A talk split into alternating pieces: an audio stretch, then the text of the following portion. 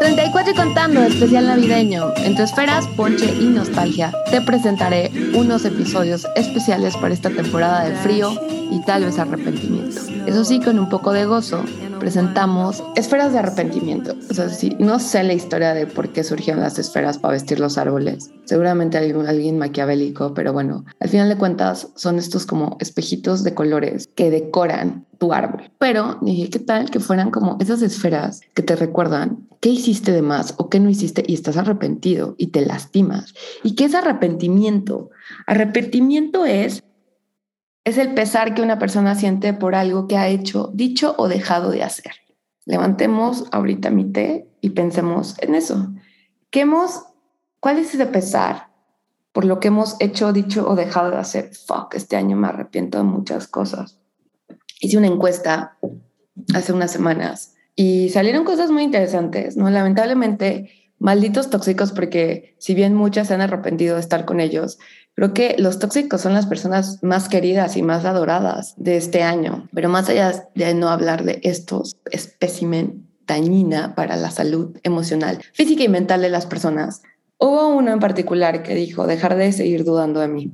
Dudar de ti, yo creo que es de las cosas más terribles que puede pasar y por alguna extraña razón me sentí muy identificada con esta confesión, porque es cierto, este año he dudado mucho de mí, y no sé si les pasa. Y más allá de que sí, ya sabemos la triste historia de mi radical cambio de look y en este proceso que mi cabello ahorita sí está pasándola muy mal, no nos entendemos. Ya dejó de transformarse y es una cosa como en un hongo en proceso, un príncipe no valiente, un príncipe temeroso, bastante temeroso. He dudado, he dudado de mí, he dudado de mi confianza, he dudado de mis capacidades, he dudado de mis metas y mis planes. ¿Les ha pasado? Cuando me siento muy triste o muy desconsolada, como saben, la televisión para mí es la mejor autoayuda, porque te enseña, te muestra, te distrae. Es una hermosa experiencia, te transporta a otros personajes. Gracias a guionistas y actores logro como meterme en esta nube y dejar de dudar de mí misma o poner como en pausa mis pensamientos tóxicos. Y si bien arrepentirte es esto hacer o no hacer. Y creo que diciembre pasa mucho porque es el cierre de año. Y también siento que en general hay una nata, como si es el mes más depresivo, si es el mes como, pues sí, como de más de reproche, ¿no? Yo creo que todos sentimos un poquito más nostálgicos y más deprimidos. Hay personas que les encanta esta época y qué padre y padrísimo, o sea, y creo que me encantaría. Yo desde que soy niña lo disfrutaba, ya al paso del tiempo me voy arrepintiendo de este mes. Creo que también el COVID versión Omicron tampoco ayuda porque hasta hay un arrepentimiento de vas o no vas a una fiesta, cancelas o no estás con gente ya me siento, me arrepiento. Hace unos días fui una despedida de, bueno, sí, despedida del año de unas amigas mías y me dio un ataque pánico. O sea, me dio una ansiedad de que dije, sal corriendo, no quiero estar aquí, no quiero, ah, me, me, quiero ir mal, mal, mal. Y muy mal me fui. Y, y creo que eso pasa, creo que estamos cansados, llegamos al cierre de año cansados y tal vez habrá personas que cero se arrepienten de nada, al contrario, fue el mejor año, descubrieron, hicieron, grandes noticias llegaron a su vida, pero algo que me dio como en este mini box populi que dije de cuántas personas se habían arrepentido, era de eso, de que al final de cuentas como dieron más para alguien y no recibieron ni siquiera, digamos, fue una transacción y no le y pagaron con un billete de 100 y se quedaron con el cambio el otro básicamente. Ese fue el, como el general del arrepentimiento. Es tú das más y no recibes ni tu cambio. Y esta transacción a niveles emocionales, pues te va jodiendo. También hice una pregunta que valía más, pedir perdón o pedir permiso. Y al parecer todos son unos rebeldes, porque la mayoría fue pedir perdón. Yo me incluyo a eso. No creo que es padre pedir perdón después, pero también se nos está como devaluando el peso también el perdón, ¿no? Creo que ahora, no sé si es el famoso all en WhatsApp, como que es muy fácil pedir perdón y ya no sé si te la pasan tan rápido. Mm, no quiero que este episodio caiga en un melodrama, pero así tengamos como cinco minutos y cierren los ojos y piensen como, ¿a quién le deberían pedir perdón? Rápido. Un, dos, tres, cuatro, cinco. Ya está. ¿De quién esperan un perdón? Un, dos, tres, cuatro, cinco, seis, siete, ocho, nueve, diez. Ok, anotémoslo en la lista. No sé tampoco, o sea, si quieren, tal vez lo voy a hacer la dinámica o no. Antes de que se haga el año, voy a hacer mi lista. porque creo que sí lastimé a gente este año. No sé si es porque tengo miedo que Santa no me traiga nada, pero creo que sí lastimamos mucho más a la gente. Y es algo que he platicado como en amigas, ¿no? Con amigas. O sea, nos sentimos más sensibles y a la vez siento yo más receptivas y todo nos hace daño. Tal vez es también porque, güey, si no comes esto te vas a morir de cáncer y si no haces esto y ta, ta, ta, y medita, todos están acostumbrados a sentirnos tan frágiles que por eso creo que ahora todo mundo sentimos que lastimamos a alguien. Y a ver, ojo, está perfecto y qué bueno estar conscientes de cuando hacemos el daño, uno sabe cuando está lastimando a alguien, siempre. Coño, tenemos un poco de sentido que nos valga madres y que sea mejor como, ah, pues es que, güey, yo más vale pedir perdón, ¿sabes? Creo que la gente que somos que pedimos perdón, ya se nos están acabando los perdones y creo que uno de mis propósitos el siguiente año es pedir permiso, porque creo que así evito lastimar más a la gente y de igual manera el karma no me llega tan de la mierda. Cambiando un poco la dirección de las esferas de arrepentimiento y regresando al tema core, una de las cosas como que me puse a pensar, ¿cuál es el peor arrepentimiento este año? A nivel mundial, pues bueno, yo creo que habría muchos. Y sin llegar a tonos de política, me voy a ir con la cosa más estúpida, pero que siento yo que refleja un poco cómo fue este año, que fue el gran retorno de la nueva versión de Sex and the City 20 años después, and Just Like That. ¿Y qué fue esto? Sorry si hay spoiler alert, si sí, adelántenle unos cuatro minutitos. Y si no, la verdad no vale la pena, pero básicamente si alguien vio Sex and the City, pues estas, estas mujeres en los años 98, ¿no? Tenían prácticamente como 30-ish años y Sexo en la Ciudad descubrían quiénes eran, amores y relaciones. Ya está. Pasan 20 años, ahora esta mujer tiene 55, se casó con el tóxico de su vida, pero ese tóxico me encanta, o sea, Mr. Big, porque volví a ver el primer episodio de Sex and the City para ver cómo lo ubicaban. Era un cabrón, era un patán, pero era irresistible. ¿Y por qué era irresistible? Porque era exitoso, era, era Batman. ¿Se acuerdan del episodio de Robin y Batman? Bueno, era como un Batman y eso nos enculó a los 90. Y como siempre les he dicho, la televisión educa más que los libros y que la propia religión. Y lo más triste es que ahora los influencers son los nuevos, comillas, y me voy a vomitar con esto, profetas. Entonces, cuidado. Pero bueno, la televisión al menos implica gente que escribe, que está un poquito más educada, más leída y, sabe un oficio.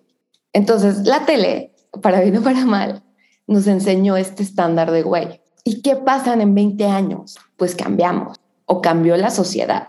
Las ponen como unas inadaptadas, insoportables. Sobre todo el caso de Miranda, que creo que Miranda, cuando vuelves a ver la serie a otra edad, con otra perspectiva, empieza a querer y valorar mucho más su rol. Nunca entendí por qué andaba con un pendejo, nunca lo entendí, pero bueno, es algo que últimamente he visto. Siempre las mujeres más poderosas en varias series andan con, o sea, con pendejos. Piensen en Succession, Shiva anda con un idiota, ella anda con un pendejo. ¿Por qué? Porque una mujer inteligente tendría que andar con un güey más chiquito o, como más chiquito en sus capacidades, en su ambición. ¿Se han dado cuenta de este tipo de cosas? Y esto es algo que, ¿por qué no hay una pareja que los dos estén así como en Power Couple? Insecure, que es una serie que es de mis favoritas, la ahora está por terminar y es muy interesante para que vean como lo que era Sex and the City y cómo está una propuesta en el año 2000 y cacho. El güey con el que ella actualmente está está un escaloncito abajo, ¿saben? ¿Por qué? ¿Por qué no están iguales? ¿Por qué están poniendo estas mujeres como súper fuertes, pero entonces necesitan tener un débil en la casa que las contenga, comillas? Porque es como, bueno, es que ellos no son buenos como en la vida profesional, pero la papachan. Me choca esa idea de, pero bueno, eso es otra cosa. El punto es regresar al tema de And Just Like That. Pero And Just Like That X, matan al protagonista, no a Mr. Big. ¿Por qué? Porque es el fin de una era. Porque el hombre tóxico, al parecer, ya se acaba. A mí, en la opinión, me va a más que tengan un divorcio de la mierda. Pero tenían que dejar como en un pedestal a este hombre sexy. Aparte, se me hace ridículo que alguien de sesenta y tantos años en una bicicleta se muera de un infarto sin poder marcar al 911.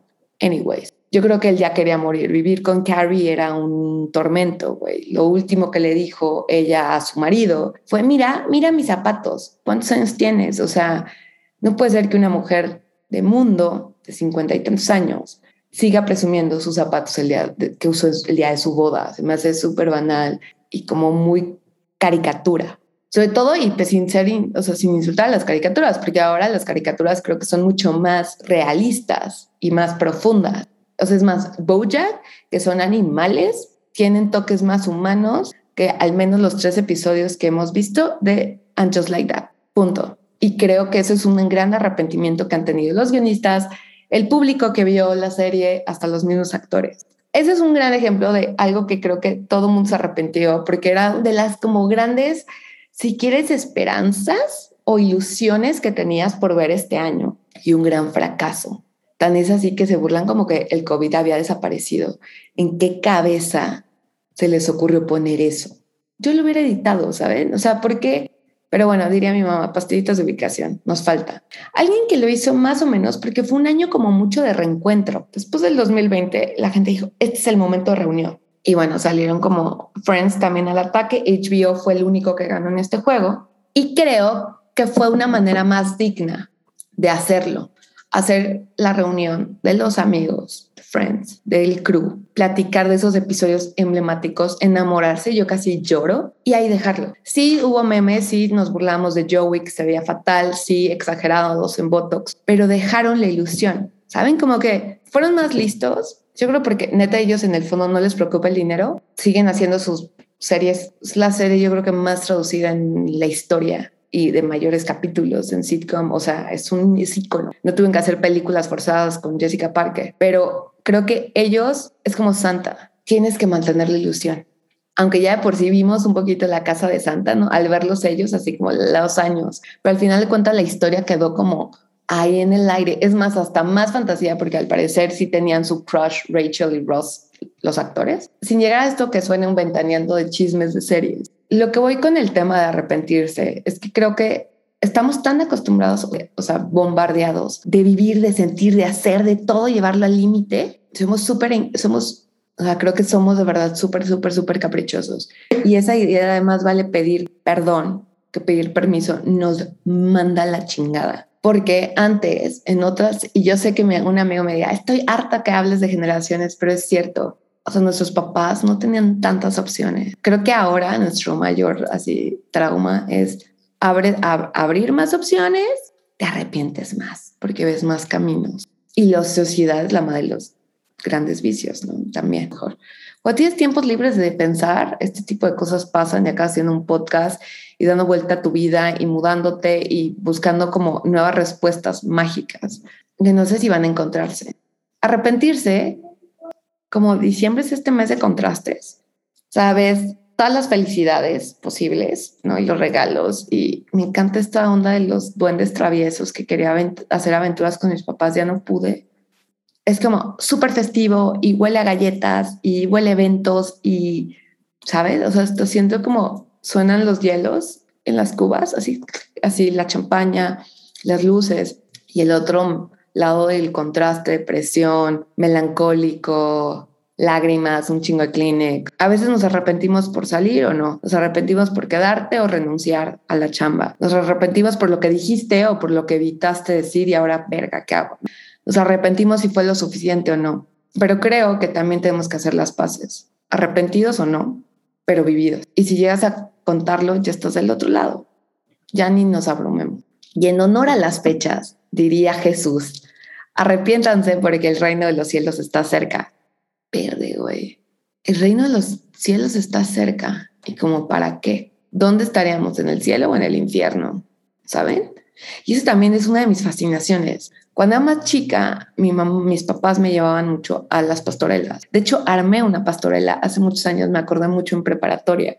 Me acordé, era increíble. O sea, las pastorelas para mí tienen como tenían esta magia de, de contar la historia que ya sabemos, ¿no? Que la puedes encontrar desde los kinders, primarias, secundarias, pero llevarlas a los tonos, a los chistes, ¿no? Y me hubiera encantado ver alguna este año, pero pues no se me hizo. Porque es una gran historia, ¿no? Hay una ilusión, hay un rechazo, ¿no? Te dan vueltas de que, oye, María, no, todo está lleno, todos los bares están llenos, distancia, no, mm, mm, cupo mínimo, ni siquiera López Obrador puede hacer eso, pero bueno, en esa época, ¿no? Cuando van a ser el niño Dios, no se preocupó. O sea, María no tuvo la capacidad para agendar su nacimiento. Estaba bien chiquita, pobre María.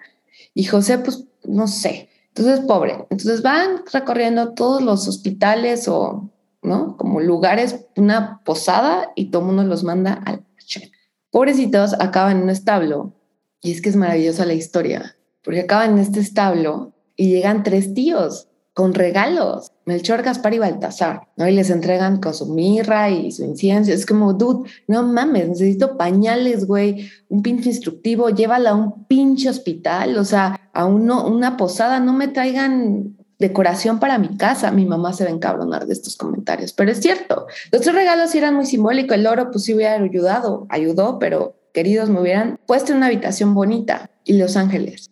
Y nace el niño Dios.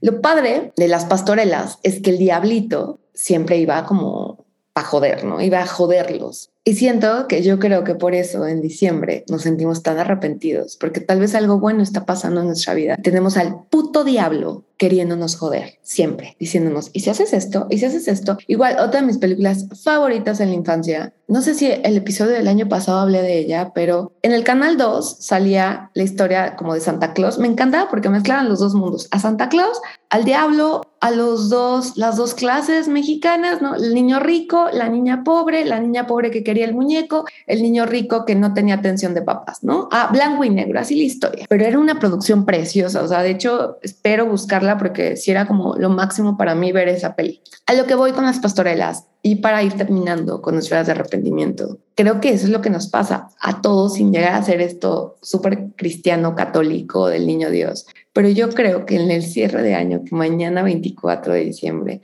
tal vez algo bonito va a pasar. Y es como tener un poquito de paz. Dejemos de seguir al fucking diablo que neta nos lleva, nos divierte. A la larga nos acaba haciendo sentir súper arrepentidos, súper tóxicos. Y si bien eh, lo dije anteriormente, pues lo vivido, ¿quién nos lo quita? Sí, pero es cierto, ya no podemos seguir pagando con perdones porque las están bien caras y va a haber alguien que ya no nos va a dar crédito. Entonces, pues bueno, fue un episodio reflexivo. Piensen en lo que les dije, ¿no? Y yo creo que pues si es mañana Navidad, ¿por qué no mandar una cartita? No a Santa Claus, pero sí de disculpas. La gente está emocional. Aprovechemos un poco eso, ¿ves? Ahí está el diablo diciéndome, ¿ves? Aprovechar la estrategia. Pero creo que es un buen día donde podamos mandar esa cartita y para el siguiente año hay que pedir mejor permiso y ver cómo nos va. Entonces, piensen muy bien las personas que les deben ese perdón, háganlo y perdonen a las personas que necesitan perdonar, que ustedes ya saben quiénes son. Y pues nada, salud por el niño Dios y hay que cuidarnos de ese diablito a distancia, a una sana distancia, porque sí es divertido el cabrón. Feliz Navidad y nos vemos en el próximo episodio.